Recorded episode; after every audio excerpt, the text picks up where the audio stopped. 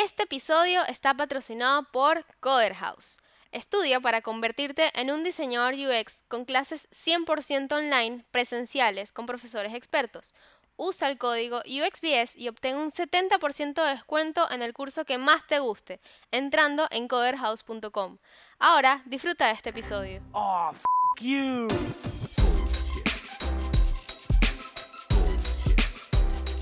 Bullshit, bullshit.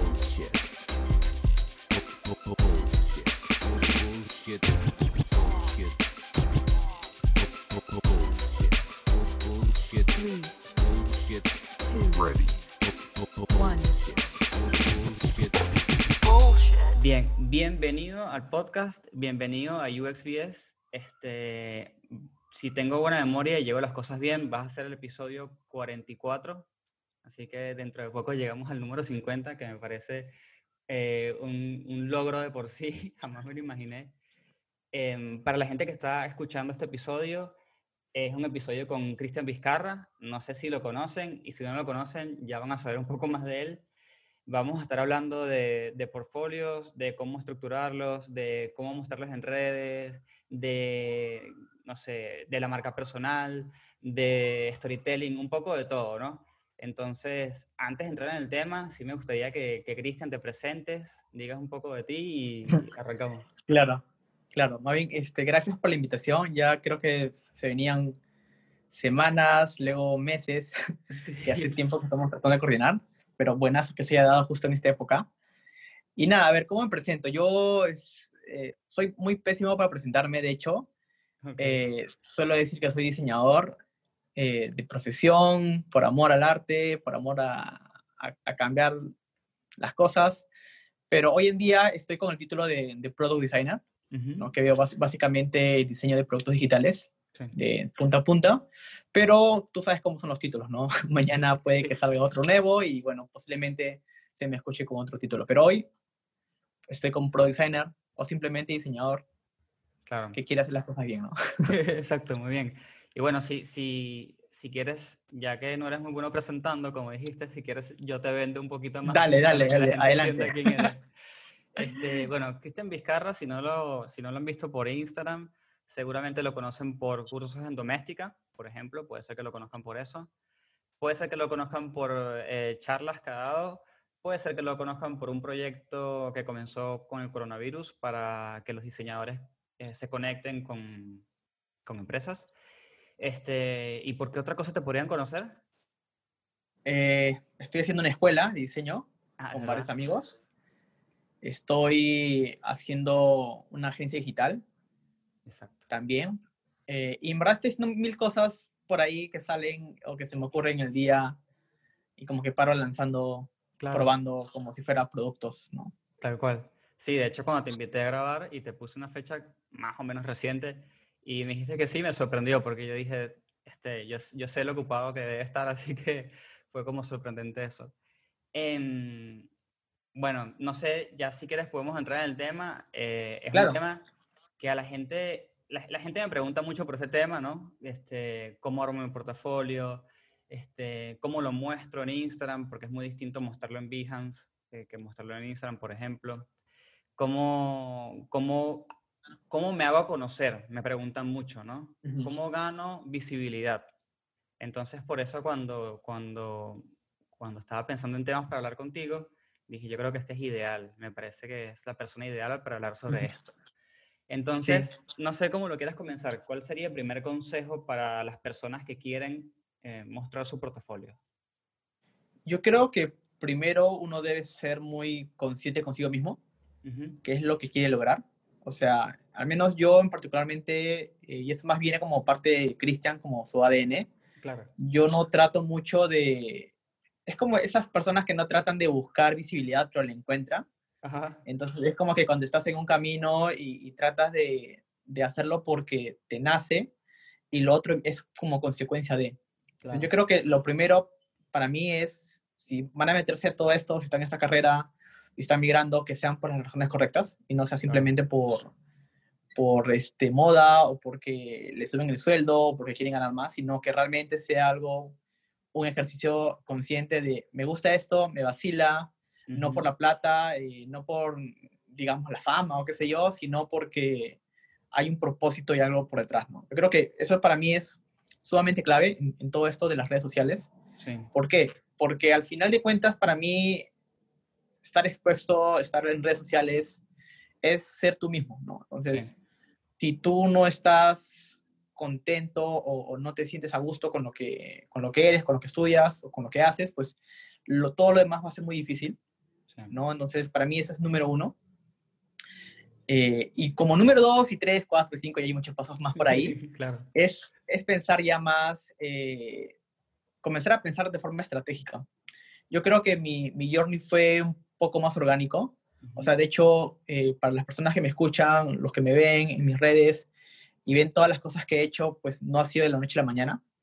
Llevo años haciendo esto. eh, de hecho, ya casi el otro año cumplo 10 años como profesional, Claro. ¿no? Y que yo digo, wow, estoy viejo. Pero cuando pienso mucho en, en cómo comencé, pues en verdad comencé como todas estas personas que tú me preguntas que dicen, oye, ¿cómo hago para, no? Ujú. Y pues, si, si me pongo a pensar ahora, yo comencé por necesidad. De hecho, cuando comencé a publicar las cosas, estaba en una época donde no tenía trabajo, donde estaba en una especie de migración, ya había migrado de diseñador digital a un poco más diseñador, más enfocados en interfaces y pues estaba en un país eh, extranjero viviendo. Para eso yo estuve en esa época en Brasil.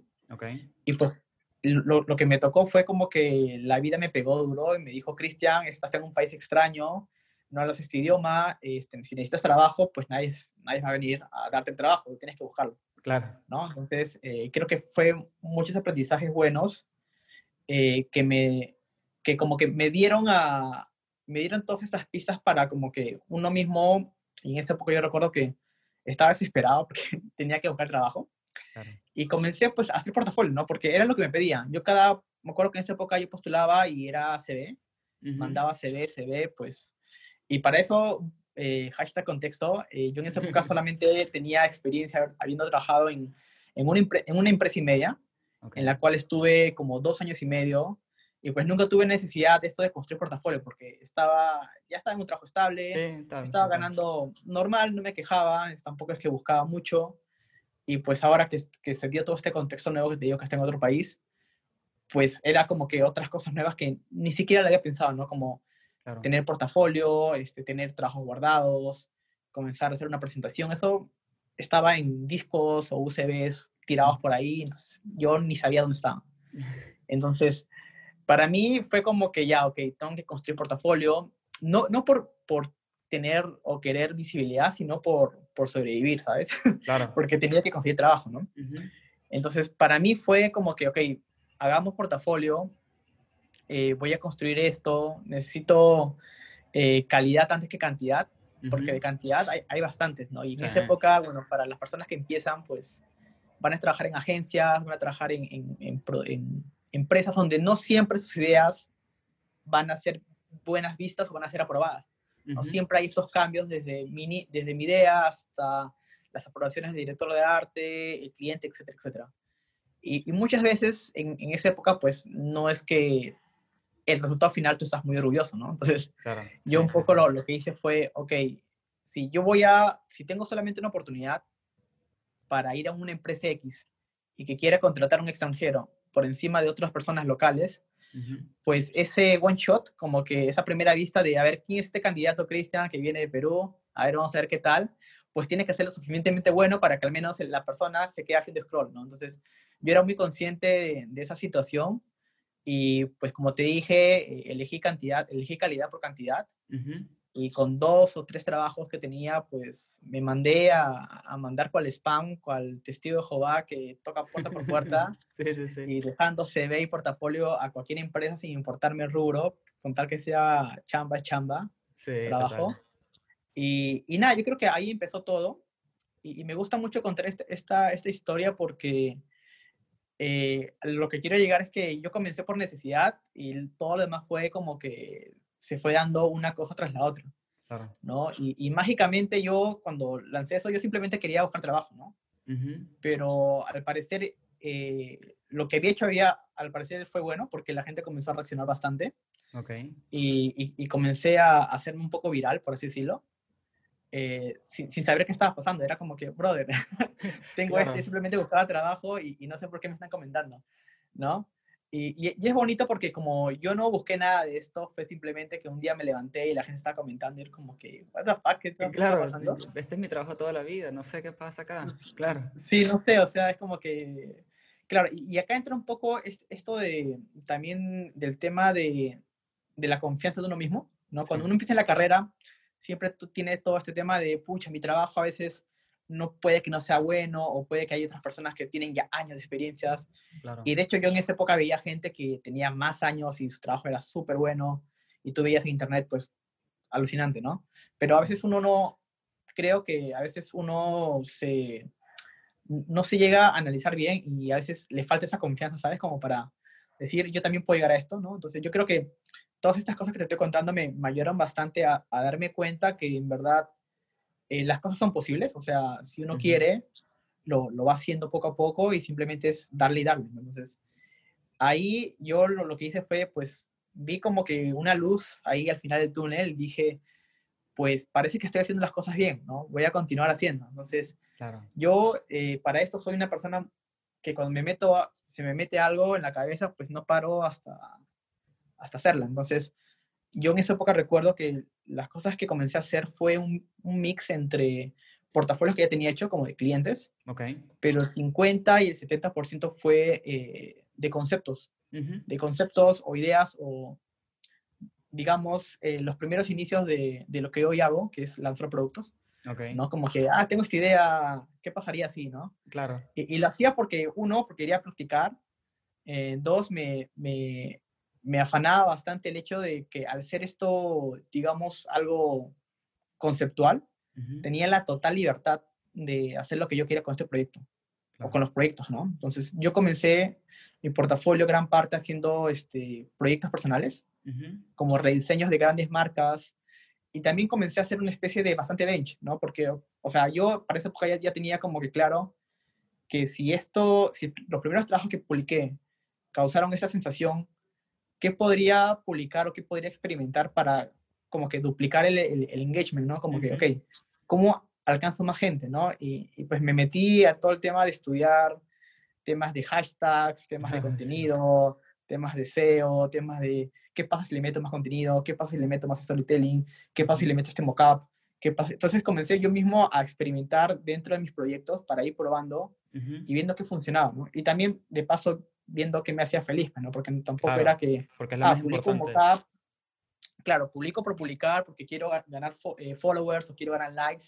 Más que eso era como, quiero publicar algo que, en lo cual yo me sienta a gusto y, y que la gente vea y que refleje realmente eso mi trabajo. Entonces, de hecho, es, eh, fue un- bastantes an- análisis personales, pero yo comencé a hacer esas cosas, comencé a hacer rediseños y pues nada, ¿no? La, la, la vida como que pasaron los meses, un par de años y poco a poco pues comenzaron a, a salir un- uno que otro frilo, Claro. eh, me llamaron de una que otra empresa para trabajar así y pues yo comencé a, a aprender. En verdad aprendí en el camino. Aprendí en el camino, comencé por Behance, recuerdo, eh, a publicar.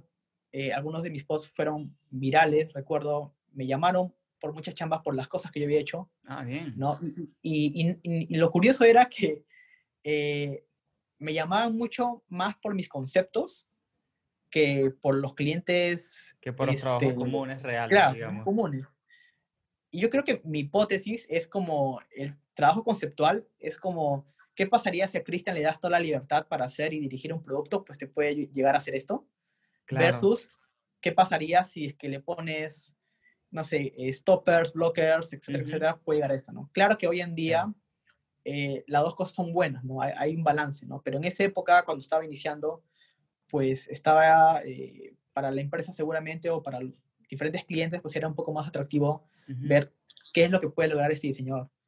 Entonces, Sí. fue ahí que comencé, pues, ¿no? En, en Yo creo que, que también no solamente es que puedes lograr, eh, sino también muestra qué tanto le te puede exigir, digamos, en términos de calidad. Y creo que además, algo muy importante, los trabajos conceptos seguramente reflejan mucho tu personalidad, porque los trabajos comunes de, de clientes reales van a sus necesidades. En cambio, el concepto está hecho a tu gusto. Entonces tú quizás, no, no sé cómo lo habrás hecho, ¿no? Pero quizás hiciste, no sé, eh, muchas cosas relacionadas a autos. Entonces quizás una marca de autos te contacta porque ve que te gustan los autos y ese tipo de cosas se van reflejando. Sí, tal cual. O sea, de hecho, eh, perdón, estoy con hipo desde ayer.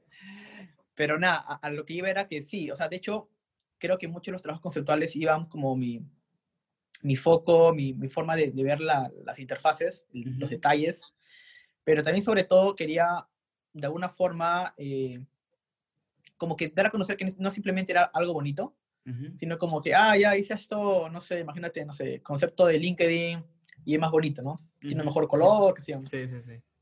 sino yo siempre lo asociaba a, a cómo, por más que sea bonito, también es algo más funcional, ¿no? O sea, temas de agregar funcionalidades, temas de agregar cosas, o sea, que tengan lógica, ¿no? No simplemente que sea un, eh, no sé, un mock-up de algo que le pones sombras, y le pones Ajá. este, un buen color, de, como tú ves bastante hoy en día, y Sí, ya, sí, ¿no? sí. Sino que, que exista una razón latente por, por detrás, Claro. que, que diga, ok, este es un concepto, fácil es un cliente real, pero tiene todos los ingredientes en los cuales podría funcionar tranquilamente si es que alguien invierte plata.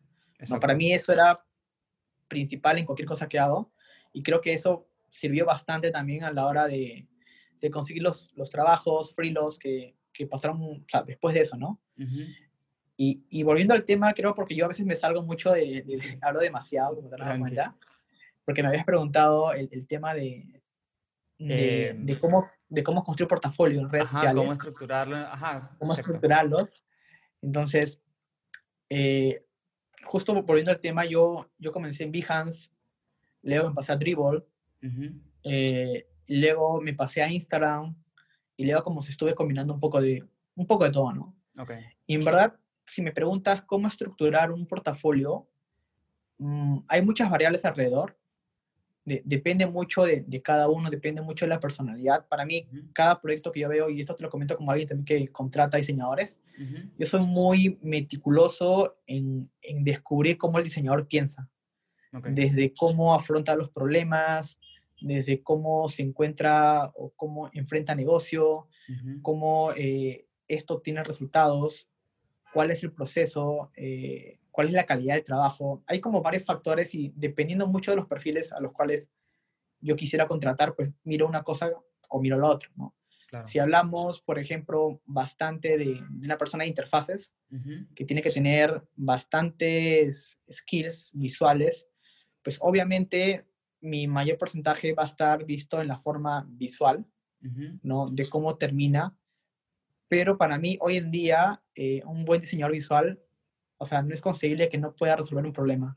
O sea, por más bonito que esté, eh, si es que en verdad no tiene lógica lo que, lo que presenta, pues en verdad se caen bastantes, ¿no? Eh, se caen bastantes en las entrevistas, en los portafolios. Entonces, yo siempre trato de, y y siempre, e incluso en, en los cursos que comentaste de, de doméstica que, que, que doy, eh, y en cualquier charla yo siempre trato de hacer bastante énfasis en la parte humana, ¿sabes? Sí. Porque al final, o sea, skills, eh, saber diseñar, saber hacer 3D, Ujú. video, o, o incluso justo ahorita lo, lo que hablábamos de cómo conectar mi cámara, justo que acá tengo eh, Sí. como webcam, son cosas que tú, para mí es como que entras a YouTube, entras a Google, Claro. te metes un fin de semana, te amaneces y la aprendes.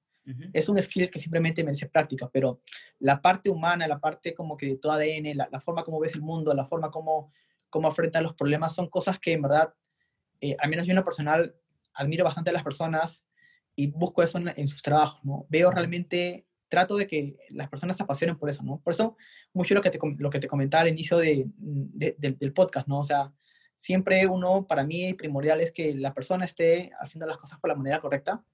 Y no por las, eh, por las maneras incorrectas como dinero, fama, qué sé yo, ¿no?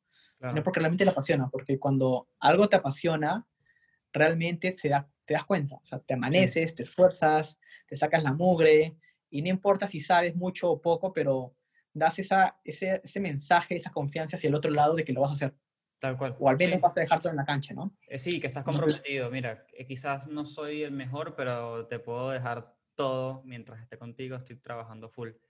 Este, y como para recapitular un poco, creo que los consejos de por sí eh, es primero hacerlo porque te gusta, es súper importante. Si, estás, si quieres mostrar tu portafolio en redes sociales es porque te gusta, no solamente porque quieres un like, que aparte no hay, no hay una métrica más vanidosa que un like, porque Sí, no dice nada en absoluto. Este, em, ser constante creo que es importante. Eh, trabajar en cosas o mostrar cosas de trabajo que te gusten, creo que también es importante. No sé si lo nombramos, pero es un punto que particularmente me parece importante también a mí. Este, y creo que también podría sacar un consejo que dijiste de alguna manera indirecta, que es como comienza poco a poco, ¿no? Porque veo que comenzaste primero por Behance, después Dribble, después este, Instagram, y creo que comenzar de a poco es una buena técnica también. sí, sí. Y, y qué bueno que, que recapitulas todo, porque me, me has hecho traer más ideas. De hecho, sobre los puntos que mencionabas, para mí, como, como dijiste esto último de comienza de a pocos, o sea, hoy en día yo veo una generación que quiere saltearse todo. No sé si has visto es- esos memes donde están esas escaleras y, y sale como que diseñador gráfico ya quiere ser no sé qué, Sí, sí, o sí. programador y quiere aprender, no sé, algún, una tecnología y no ha pasado por todo lo que pasaron en la vieja escuela. Entonces creo que estamos en una época don- donde, uno, el mercado exige bastante, exige Ujú. ya diseñadores que ya tengan kilómetros y kilómetros ya, o sea, bastantes años de experiencia, y Sí. tenemos una, una nueva generación o futuras generaciones que no tienen tanta paciencia y quieren ya, ya irse o, o a veces se quieren meter a un bootcamp y ya siente- se sienten preparados Sí. y tal, sale todo ese tema del síndrome del impostor y hay como que varios factores que es propios del mercado, propio del mundo, eh, creo que de nuestra carrera que, que está pasando. Sí. Pero yo creo que acá lo, lo importante es que cada uno sea consciente consigo mismo, que siga como su propio camino, su propio ritmo, que no mira a los otros, o sea, porque es muy fácil compararse con la persona al costado, es muy fácil compararse con, con la persona que tú ves del otro lado de la pantalla, que no conoce su vida, pero ves su trabajo y dices. Bueno, su trabajo se ve alucinante y yo pues recién estoy comenzando y me falta bastante, ¿no? Claro. Yo, en lo personal, como consejo, y eso también incluso lo aplico a mí mismo, yo trato mucho de compararme con mi- conmigo mismo. Ujú. O sea, es co- como Cristian Cristian de hoy puede ser mejor que Cristian de ayer. O Ujú. sea, yo me quito todo esto de, ok, eh, no sé qué, la otra persona, la otra persona, sino cómo el, cómo el Cristian de hoy ha evolucionado este año. Cómo esta cual. semana Cristian ha mejorado a comparación de cómo inició la semana. Entonces, yo trato de ser muy autocrítico con, con mi propia forma de, de aprender y mi propia forma de abordar Ujú.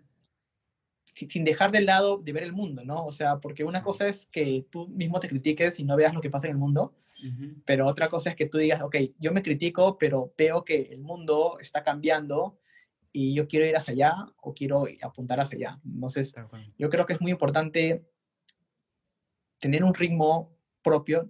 No está mal ir lento, o sea, no está mal que no quieras publicar todos los días, no está mal Claro. eh, que quieras publicar una vez al mes. Para mí lo importante es que estés feliz, con, o sea, feliz contigo mismo. Si tú tienes un objetivo claro de construir portafolio, pues ve y haz eso. Si tú tienes un objetivo claro de construir, de tener un próximo trabajo en una especialidad de UX y tú estás pasando de diseñador gráfico y no sabes nada de UX, pues ve y hazlo. ¿Qué debes hacer? Pues estudiar, practicar, hablar, o sea, ingeniártelas, ¿ya? Porque de hecho yo no es que he tenido las cosas fáciles. O sea, puede que la gente diga, ah, Cristian, no sé qué, no sé qué, ¿no? Pero en verdad, por ejemplo, para contarte una anécdota, yo este, estudié diseño gráfico sin computadora, Ok. ¿ya? No tenía computadora. Yo lo que hacía es me iba a cabinas de internet. Agarraba un, un USB, no sé si, si Sí. recuerdas en esa época, pero yo tenía mis programas portables y Ah, yo claro. iba a, a cabina de internet a hacer mi tarea. Wow. O incluso me acuerdo que me iba al instituto porque en mi, en mi casa eh, no tenía compu. Claro. ¿no? Entonces ahí era o, o Cristian, o, o renuncias a ser diseñador, o pues te amaneces, ¿no? Entonces, Ujú. ¿qué haces? Entonces, yo pues me amanecí, este, hice, hice, un, hice un huevo de cosas, de verdad, para, para terminar, para hacer todo, pero, o sea, como que la luché bastante, ¿no? Sí, sí, sí. Entonces, sí, yo creo que, que eso es, es muy importante porque te causa mucha resiliencia, Sí. creo, y, y también como que te, te ayuda a que uno mismo pues tengas este coraje de, de seguir evolucionando y viendo qué es lo siguiente en tu carrera, ¿no? Entonces, Totalmente. para cerrar la idea sobre portafolio, porque son muchas variables, Sí, sí, sí. eh, yo creo que simplemente es ir de a pocos, eh, escoger una plataforma en la cual te sientas cómodo y hacer, ¿no? Yo creo que el, el que mucho piensa, mucho piensa, mucho piensa, pues pasan los meses, los años, y le sigues pensando, ¿no? Simplemente hazlo, ¿no? Mañana publica algo, eh, no tengas miedo de compartir, no tengas miedo de hablar, no tengas miedo de salir a una cámara, pero obviamente que eso sí, siempre esté alineado con lo que uno quiere, ¿no? Si uno realmente quiere publicar porque quiere compartir, que quiere publicar porque quiere ayudar, pues que lo haga. Pero si es por las Y- y razones pidan equivocadas, feedback.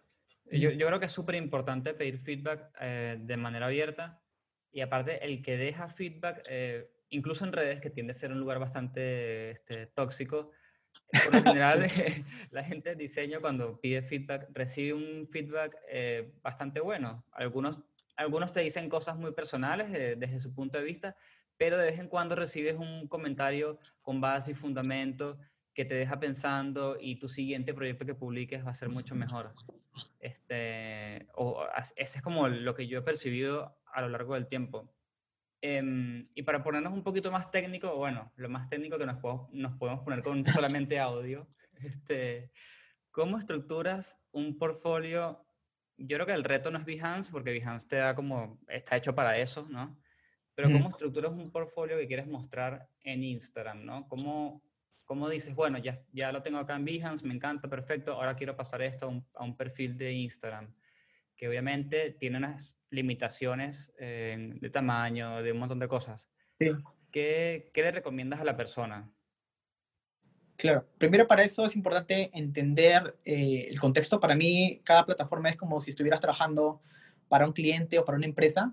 Y como toda empresa y cliente tiene sus propias lógicas y funciona, y su mundo funciona de una forma, ¿no? Ujú, Claro que, por ejemplo, en Behance nació para hacer portafolio, su foco fue eso y pues tiene todas las herramientas que tal, tal cual como comentaste que, que, que tienes como para construir un portafolio, ¿no? En cambio, Dribble, por ejemplo, nació más como que shots, como que cosas cortas, eh, un pequeño texto y ya, y Instagram es una red social, ujú, ¿no? Entonces, es importante primero entender los contextos, cómo funciona eh, el, el algoritmo, si quieres, si nos quieres ponemos más técnicos, Claro. cómo es que, cómo es que la- las plataformas funcionan. Incluso si es que nos ponemos ya a hablar de TikToks y futuras redes sociales, cada plataforma, cada red social funciona de una forma diferente. YouTube, Spotify, lo que fuese, ¿no? Y, y también hay que tomar en conciencia de que primero debemos eh, ponernos en el papel de un producto. Entonces, como todo producto, si, si tú lanzas un producto al mercado y la gente no responde, eh, puede que el producto no sea bueno, puede que la comunicación no sea buena, puede que los touch points, touch points no sean buenos. Entonces, primero es pensar uno mismo como si fuera un producto y, y tal cual como haces tu, tu trabajo eh, 360 de análisis de por qué el producto la gente no lo, no lo quiere o cómo quieres mejorar la experiencia de usar el producto, pues lo mismo te aplicas a ti mismo, ¿no? Entonces, como, ok, a ver, ¿quién soy yo? Tal persona. Tengo, ¿cuáles son mis valores, no? ¿Cuáles son como que mis diferenciales con otras cosas? Tal, tal, tal, tal cuáles son mis partes negativas o, o- o las cosas que me, que me falta mejorar, tal, tal, tal. Me estoy metiendo a este mundo que es, imagínate Instagram. ujú, ¿Qué tiene Instagram de bueno? Tal. De malo? Tal. ujú, Es, es un poco de, también de, de análisis primero, de, de entender el contexto bien y luego comenzar a, a- a experimentar. Para mí todo es un parte de prueba de error, prueba de error. ujú, Yo creo que el primer paso es eh, agarrar una de estas cuantas formas de, de estructurar, porque hay gente eh, que publica trabajos, que simplemente publica trabajos como si fuera una copia de Dribble o de Dribble o de Behance y simplemente republica. ujú, Copia el texto y ya. ujú, ¿no? Hay personas que le meten un poco más de esta onda como que tutoriales, le meten más como que tutoriales y trabajos. Hay otros que le meten como que más eh, fotos con consejos, sí, eh, otros que le meten este, Instagram Stories, en fin, hay como que bastantes cosas, yo de verdad, yo he pasado por todo. yo comencé, por ejemplo, eh, comencé en- hace dos años, creo, dos años, tres años, no, no recuerdo bien la fecha exacta, pero comencé publicando trabajos, simplemente, era como que trabajos, trabajos, no ponía mi cara, la gente no sabía quién era Cristian, o sea, físicamente, Sí, sí, sí. como que...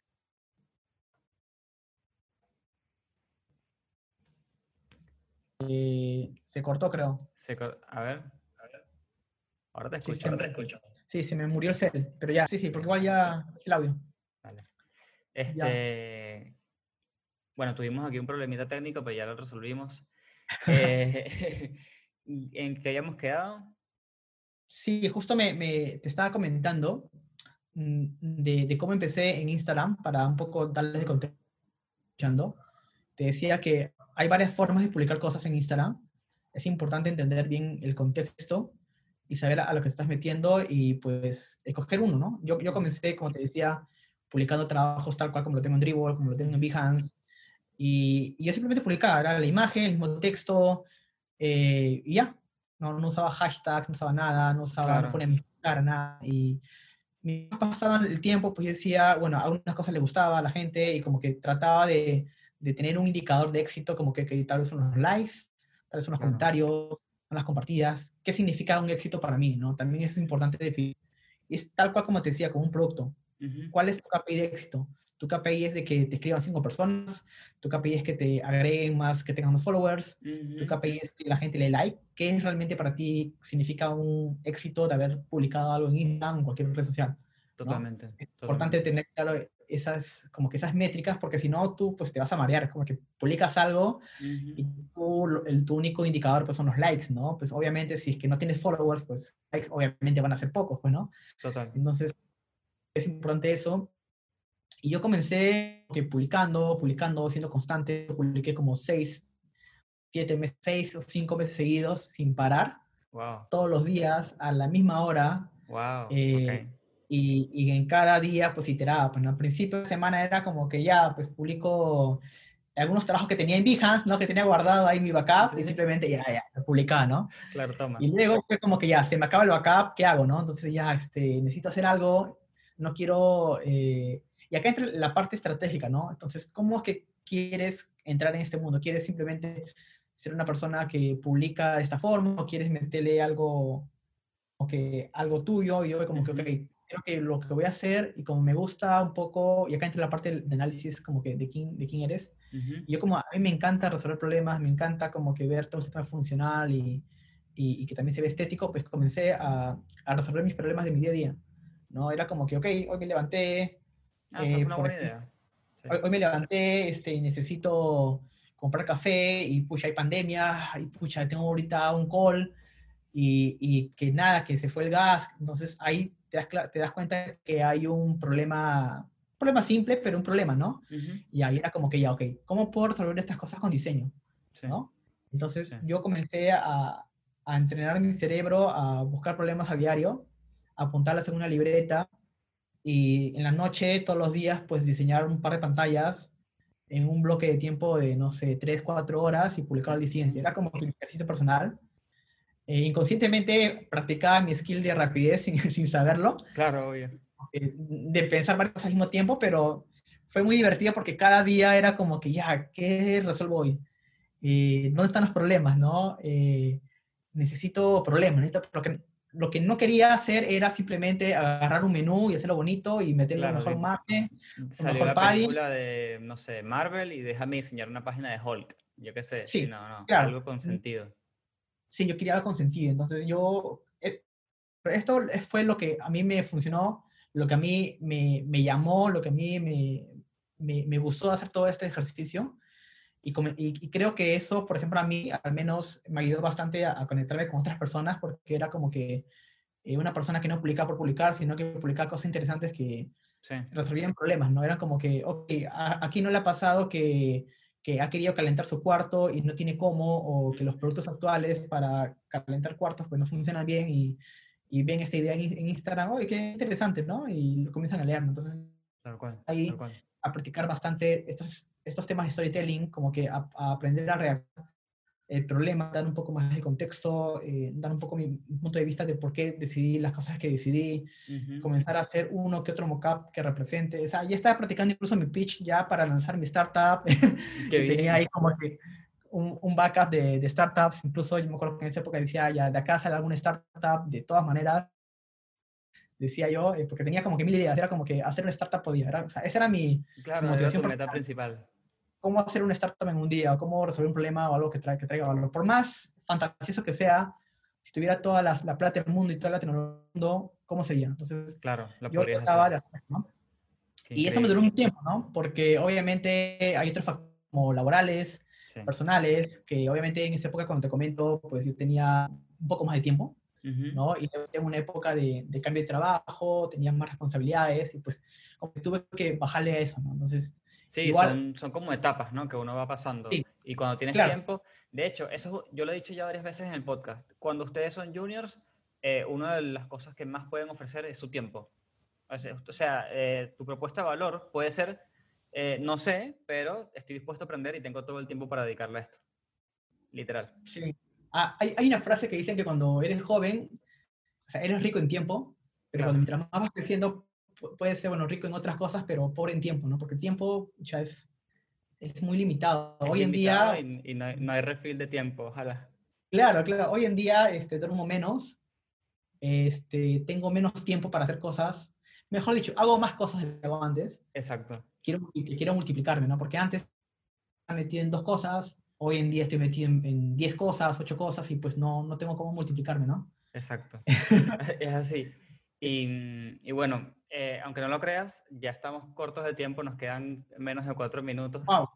Sí, sí, sí, viste que el tiempo pasa súper súper rápido. La gente cuando me contacta me dice, uy, no es como mucho tiempo, y de repente se dan cuenta que en realidad no es nada de tiempo.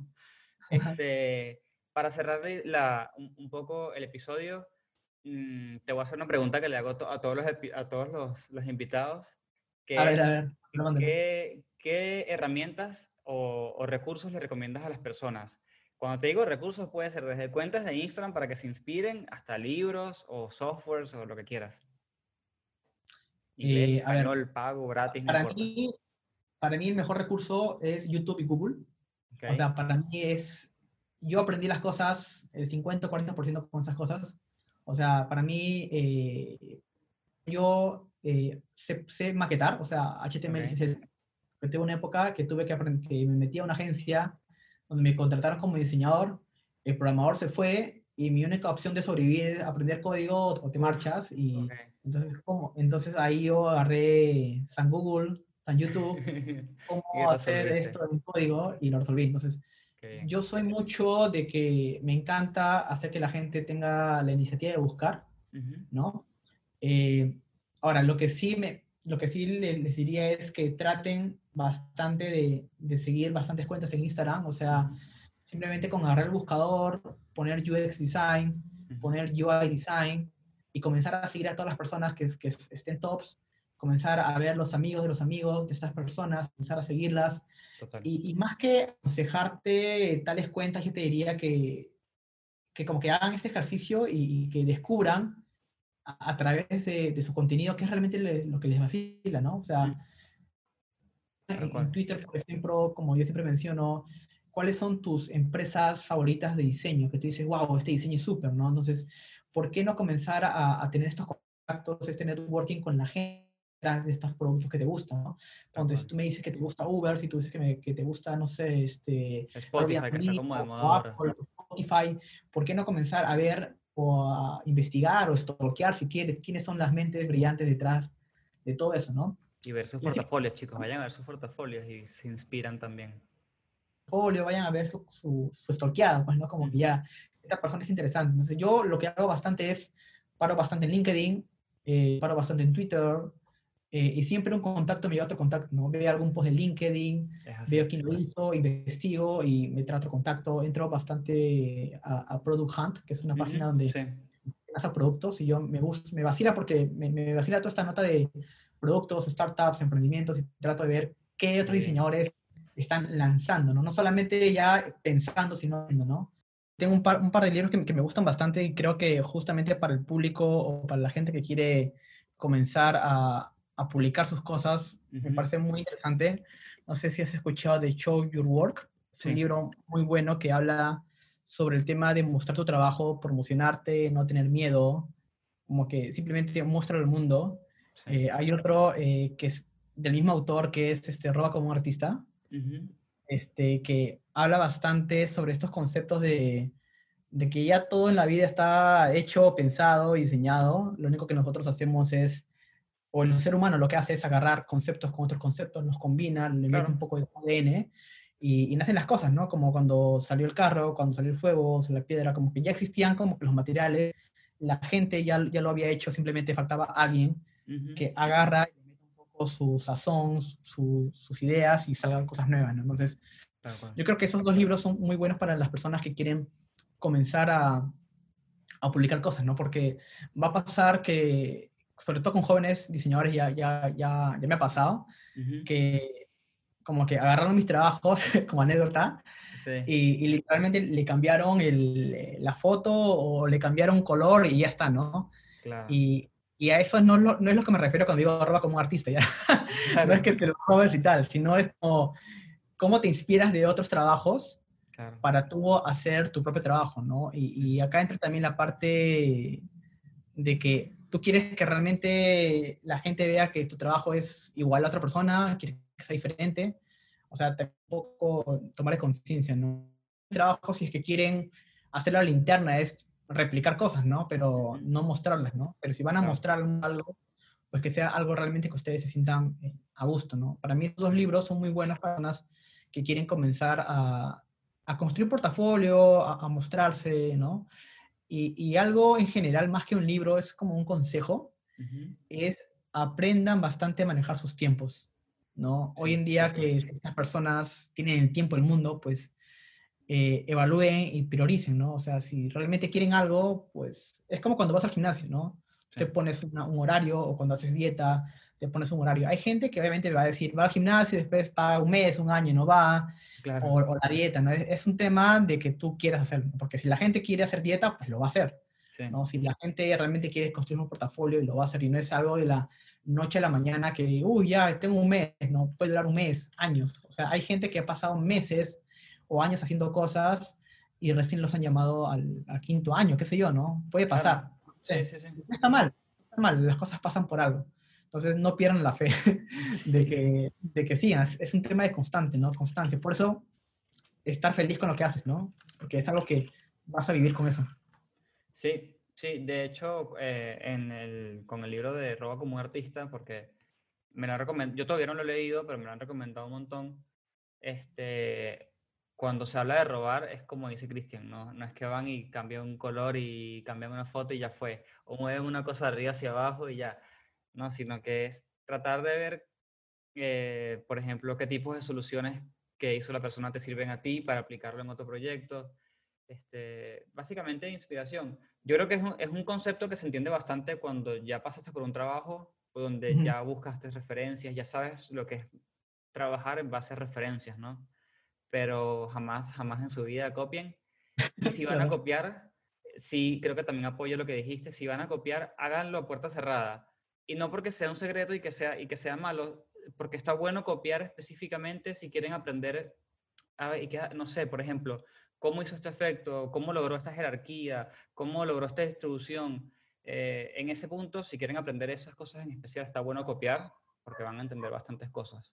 Pero Claro, y- Y, y- va muy, muy de la mano con lo que mencionabas de esto, para que se entienda bien lo de hacerlo en secreto, no es que sea algo malo, sino es un poco de, de análisis también que hay que, creo que importante poner sobre la mesa sobre antiguas o otras carreras en las cuales se basa en la repetición y en la práctica, ¿no? O sea, si, si recuerdas eh, o, o si se habla de, de cómo los antiguos artistas, los pintores, pues lograron los skills que tenían, pues era eh, practicando. Tenían un mentor que les decía, replica esto, replica esto. Y, y el aprendiz, pues replicaba, replicaba, replicaba hasta que le salía tal cual como su maestro o incluso mejor. Y en el camino como que uno mismo va encontrando su estilo. Lo mismo que en la medicina, ¿no? En la medicina, cuando tienes como que pasos establecidos o si te tienen que operar en algo, pues no es que te vas a poner creativo, ¿no?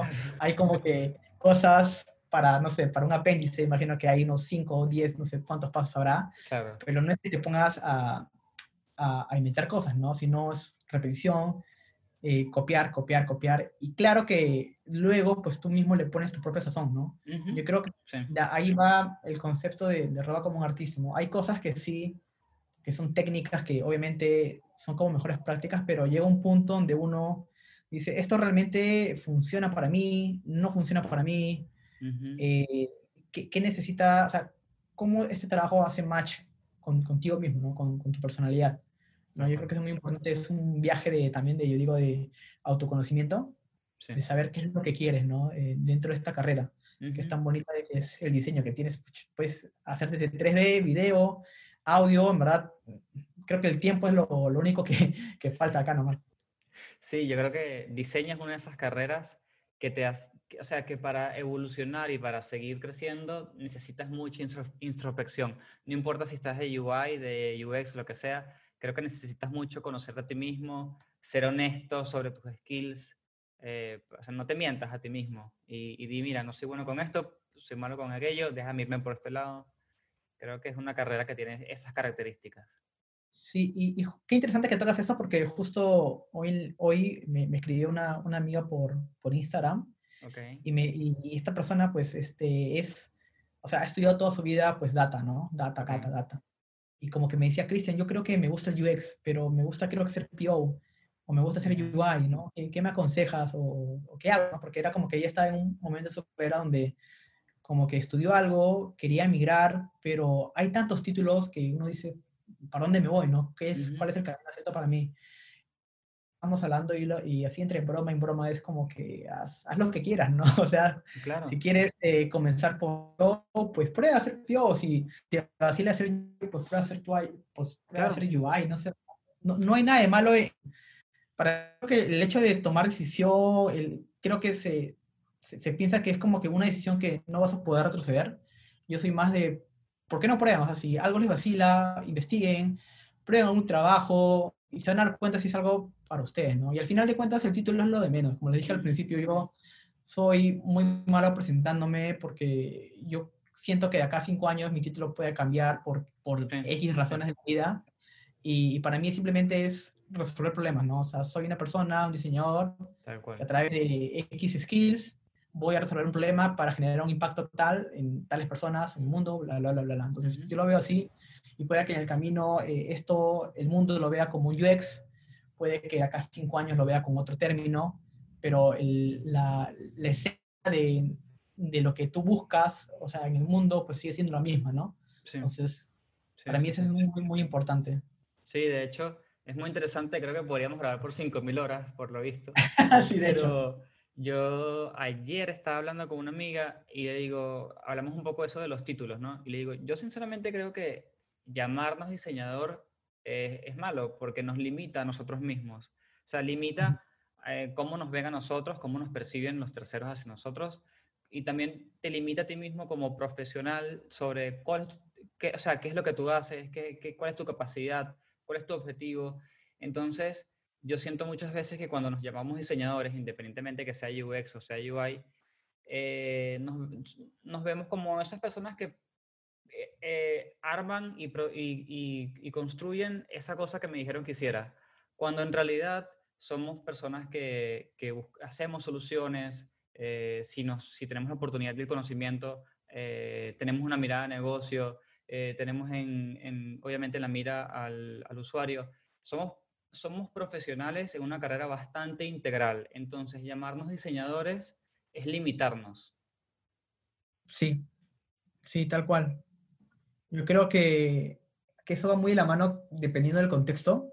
Si te encuentras con personas de negocio y te encuentras con personas de otras áreas que no tienen ninguna noción de todo lo que estamos hablando, pues tú le dices diseñador y, y es como que la persona que tú le mandas a hacer es un ejecutor, no es un pensador, Exacto. y ya. Cuando es tal cual como dices, que no es simplemente hacer algo y, y obedecer, sino es un poco más, es, es, como que más, ¿sabes? Más como que filosófico, como que comienzas a, a preguntarte el porqué de las cosas, y me gusta, eso me gusta bastante de la carrera, ¿sabes? Porque no es simplemente alguien que ejecuta, no es simplemente alguien que incluso piensa, yo creo que un poco más, un poco más profundo, como que encontrar estos misterios de la vida, como que cómo lograr que esto sea mucho mejor, uh -huh. si es que ya es mejor, ¿no? Es como que, ok, tienes un superproducto que todo el mundo lo ama, ¿y qué más puedes hacer, no? ¿Qué, ¿Cuál es el, el, siguiente step?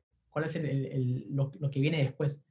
Y yo creo que, de hecho, falta bastante trabajo para que la sociedad en general entienda bien un poco lo que hacemos en el mundo, sí, pero creo, creo que ya poco a poco se va a lograr.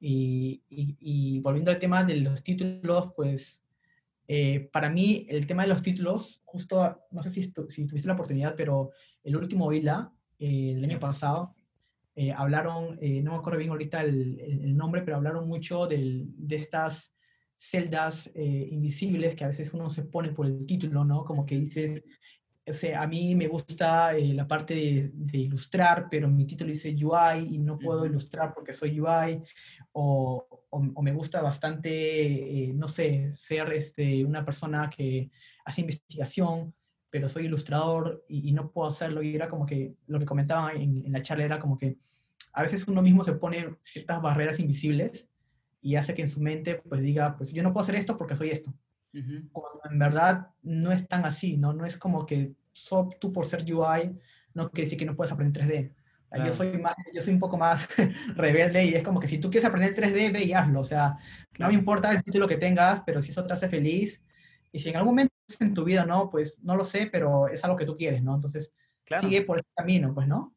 Y te da otra, otra mirada, te da otros conocimientos. eh, seguramente aportarás algo distinto al equipo si trabajas en, en- en equipo.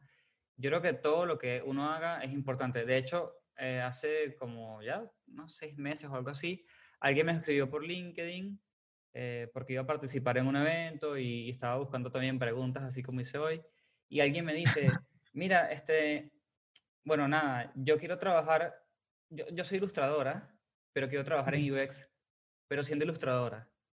Y le dije, ok, eh, no se me ocurre qué cargo es ese, pero no importa, me parece que está buenísimo lo que quieres hacer. O sea, eh, obviamente mediante la ilustración estás comunicando algo y si comunicas algo, ya por ahí eh, está el usuario de por medio. Entonces, me parece súper interesante, este, no te rindas, ni tampoco cambies la, perspectiva de lo que quieres hacer.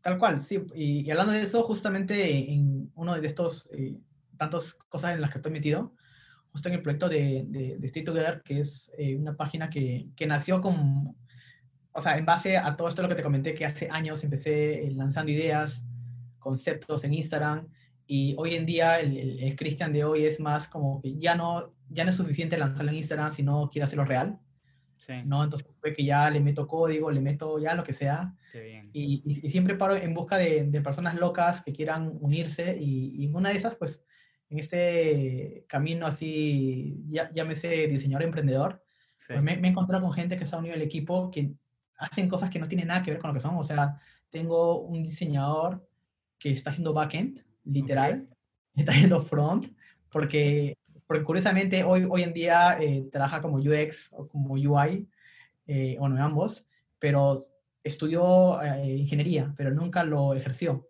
Pero le quedaba ese corazón ingeniero, ¿sabes? En el fondo. Y fue como que le vacilé el proyecto, dijo, Cristian, yo quiero apoyar, quiero hacer backend, eh, porque yo, yo necesitaba pues, programadores, ¿no? Y, y dijo, ya yo le meto, pues, ¿no? O sea, y luego había otra persona que es psicóloga, que quería aprender research, ¿no? Que en este caso sí tienen como que ciertas cosas, similitudes, pero no sabía dónde, dónde estudiar y fue como que, Cristian, me gustaría apoyarte porque quiero practicar y ver qué onda con el research. Y yo, ya, pues, o sea, únete, hagamos algo, vamos viendo, sin, sin compromiso, si te vacila, chévere. claro. Eh, no, normal, ¿no? Y, y ese tipo de, de cosas para mí me parecen muy interesantes porque es como que Sí, estudias algo, aprendiste algo, o, o tienes tu, tu corazón, no sé, ingeniero, o, o tienes algo ahí siempre dentro que siempre quisiste hacer y, y nunca tienes la oportunidad de hacerlo, pues eh, hay, hay, hay veces que se dan esas oportunidades donde tú eh, lo aplicas en otras cosas, ¿no? Por ejemplo, no sé, este, haciendo, haciendo un podcast hay temas de comunicación, temas de Claro. organización, temas de conocer gente, networking, que tal vez en tu día a día como trabajo sea el, el nivel sea diferente, ¿no? O sea, tal, tal vez acá estás como que corriendo por todos lados, conectando, conectando, y en el trabajo estás un poco más como que enfocado en, en un producto, ¿no? Que es Claro. diferente de. O en mi caso, por ejemplo, cuando me meto a- a uno de estos emprendimientos en los cuales estoy, pues trato bastante con, de manejo de personas, trato bastante con tiempos, presupuestos, que incluso yo saco de mi bolsillo y, y comienzo en esta onda de, de, ok, si yo soy el, el dueño o PO y tengo tanta plata, ¿cómo, ¿cómo hago que esto rinda? ¿no? Entonces acá entran cosas que en mi día a día tal vez como diseñador nunca, nunca hubiera aprendido, como con esta plata, ¿qué puedes hacer para lograr el mejor alcance o el mejor impacto? Y hablamos realmente de un MVP, ¿no? Como que ya, ¿qué realmente es un MVP? No tengo tanta Sí. plata, tengo tantos skills, quiero causar impacto, ¿qué hago, no? Entonces, como que estoy ahorita en una fase donde estoy explorando también cosas yo Qué y viendo cómo aprendo cosas nuevas, ¿no? Claro, sí, sí, sí, está buenísimo. Está buenísimo. Yo creo que este episodio va a quedar como de aprendizaje. Este, y también creo que da un poco de perspectiva en el sentido de que las cosas que uno ve allí en Instagram, en Behance, en donde sea que les guste ver referencias, toma, toma su tiempo, toma su tiempo llegar allí, toma trabajo, toma constancia, este, si se graduaron de la universidad ahora o si están incluso en su primer trabajo, su segundo trabajo, eh, va a tomar más, más eh, constancia de lo que ya tienen eh, para poder llegar a ese punto em, que tanto quieren llegar, ¿no? Ese, ese, ideal que uno se arma en la cabeza, que cada, cada quien tiene el, el, suyo diferente. Así que claro. yo creo que es sí. importante resiliencia, que por ahí lo dijiste al inicio. sí, resiliencia. Y, y, un punto importante para, para um, eh, construir sobre lo que mencionas de Dribble Behance, es que cuando comiencen a, a, a ver inspiraciones, a, a, construir cosas, sean muy, agarren todo con pinzas, porque hoy en día, al menos eh, si lo comparo desde hace cinco años, en el mundo de las redes sociales, hablando de portafolios tirados ya más para visuales, eh, está por un tema más conceptual y ya muy llevado a la, a la fantasía, ¿sabes? Como que sí. eh, tú hoy en día entras a Dribble y ves un montón de posts como que, ok, visualmente se ve bien, Uh -huh. pero si uno comienza a pensar estratégicamente, funcionalmente, eh, ejecutablemente, si es algo que la gente quiere, pues como que ahí se cae, ¿no? Entonces, Uh -huh. a eso iba con el punto de, traten de, de no, de tener algo propio suyo y traten no tanto de copiar y, y también agarren todo con pinzas, ¿no? Porque, por ejemplo, hoy en día eh, las empresas están buscando bastantes diseñadores que tengan casos de estudios, o sea, que, ok, si es un proyecto ficticio, pues quiero un caso de estudio, quiero realmente saber cuál fue el problema, la solución, cómo tú lo, lo, lo afrontaste, cuáles fueron los resultados. Por más hipotético que fuese, es mejor para mí tener una hipótesis bien planteada a, a simplemente tener un shot, una foto de un, del resultado final, ¿no? Entonces, eh, por ejemplo, la otra vez un, un, amigo me comentó que estaba eh, postulando para, para, una empresa grande de afuera Uh -huh. y, y, lo que le pidió la empresa fue como que ya envíame uno o dos casos de estudio de un proyecto que quiero verlo a detalle y lo mando a mi, a mi director, a mi jefe y si le gusta, pues te avisamos, ¿no? Y era como que, ok, esa persona tenía solamente, eh, creo que tenía uno que otro trabajo así en Behance, pero era simplemente, no era ni siquiera, no había explicación, era simplemente una imagen. Claro, la imagen ¿no? ya. Y, y, y, claro, ahí, ahí se cae todo, ¿no? Porque tú hoy lo que buscas, y, y esto va de la mano con lo que hablamos de los títulos y cómo todo va evolucionando, con todo este tema de la pandemia, eh, y bueno, no sé si cuando escuchen esto seguirá la pandemia o no, pero... Sí, sí, seguro que sí. Con todo esto, lo de, eh, lo de, lo de incluso en países como Latinoamérica, donde se está tratando de ahorrar más en, en personal, eh, estamos, vamos a entrar en una nueva etapa donde ya no es suficiente eh, ser bueno en algo. Para mí, es, tienes que seguir escalando, escalando. Tienes que tener ese skill de poder aprender más porque tal vez en en siguiente empresa en la que estés, no solamente necesitan una parte visual, sino que sea un visual pensante, que sea un visual que le meta la mía extra. Y no digo que te exploten, ¿ah? digo sí, como claro. que forma de, de, tú ver las cosas sí, sí, y también que se note tus, tus, tus, tus, capacidades de cara a la empresa, ¿no? Tal cual, tal cual. Sí, yo creo que aparte, este, Latinoamérica en especial ahora está creciendo mucho en UX y eso trae de consecuencia varias cosas, pero con el tiempo eh, también trae eh, maduración, entonces va a suceder eso, ¿no? Con el tiempo ya no es suficiente que seas UX y ya, sino UX y qué más, y qué sabes hacer, y qué haces en tu tiempo libre. Y qué Exacto, tiempo libre. Y qué hiciste antes en tu otro trabajo que no era UX. Eh, todas esas cosas van a ir sumando. Yo creo que son, son eh, buscar personas integrales, que también hablamos en el episodio, me parece que es un punto súper importante. Así que si, si ustedes hacen karate y, y hacen UX, este, de alguna manera integran a su vida. Sí, genial, porque de hecho yo la otra vez en una empresa donde estuve, eh, me gustó bastante un perfil que era, eh, que era diseñador uh -huh. y que a la vez hacía eh, bastante estos temas de taekwondo o no sé qué, porque sí. era como que bien loco la, la, lógica que en su mente, o sea, dentro de su vida, cómo asoció el taekwondo con el diseño. Y cuando uno se pone a pensar, es como que, wow, o sea, es toda esa cosa alucinante vive dentro de esa persona. Y, y yo soy mucho de, de, apostar, como te dije, y lo repito nuevamente, por el, el, la esencia, el ADN de la persona, uh -huh. porque con eso tú puedes, o sea, eso se, es, y entra bastante el tema de soft skills, ¿no? O sea, uh -huh.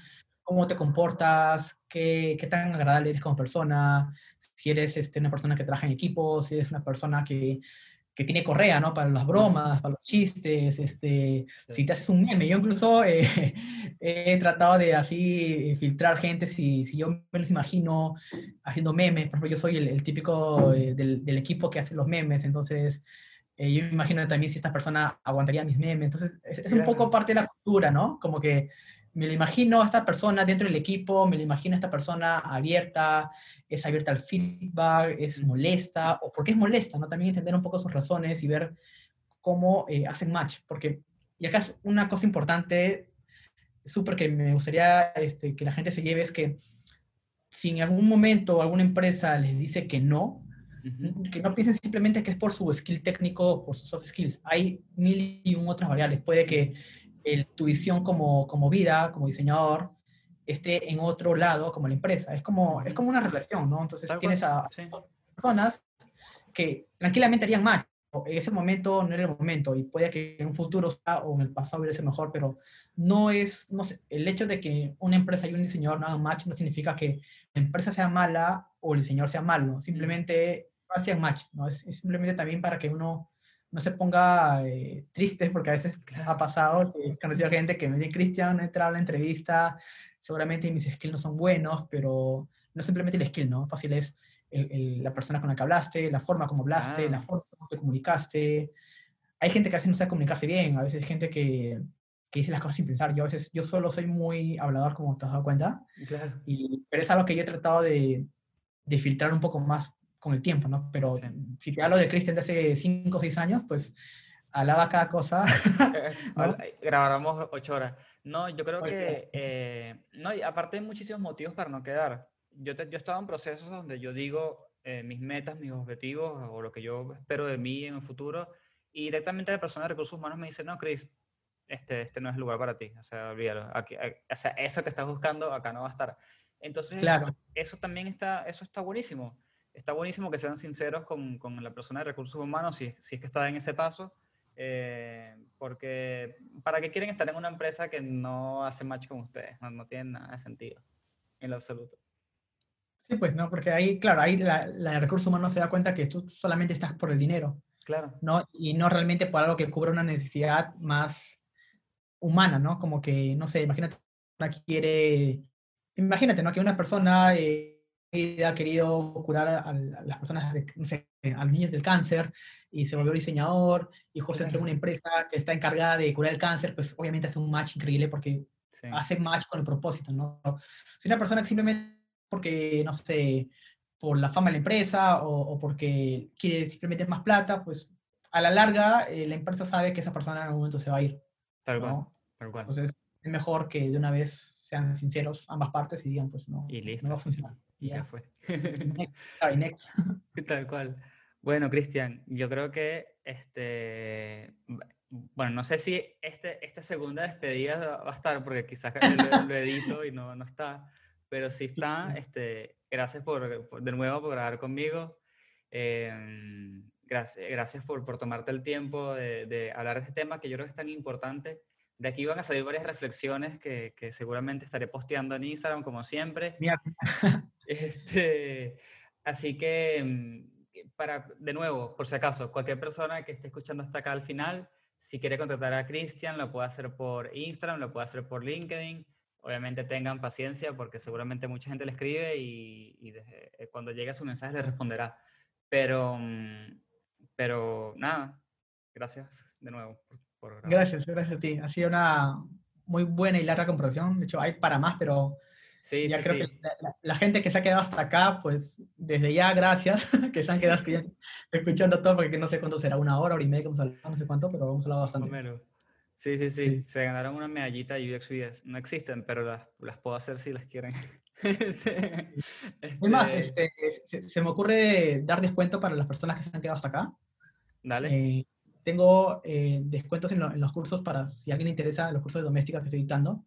De Bien. hecho, tengo dos cursos y bueno, no sé si cuando salga esto salga el tercero, que justamente estoy terminando, eh, que están muy relacionados a la parte visual, pero nuevamente yo toco bastante no solamente la parte técnica, sino la parte más del mindset y la forma de pensar diseñador que me gusta traer siempre cuando enseño visual. Sí. Eh, y ahí tengo algunos links de descuentos del IDF, si es que a alguien le interesa, y hay otros, que- otros que otros links que seguramente te pasaré más tarde, Dale, exacto.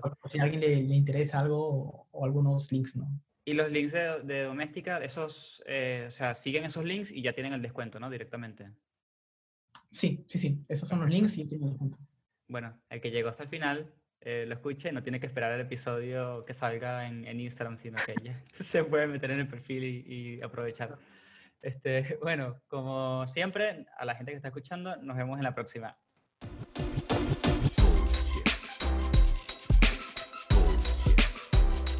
Bullshit. Bullshit.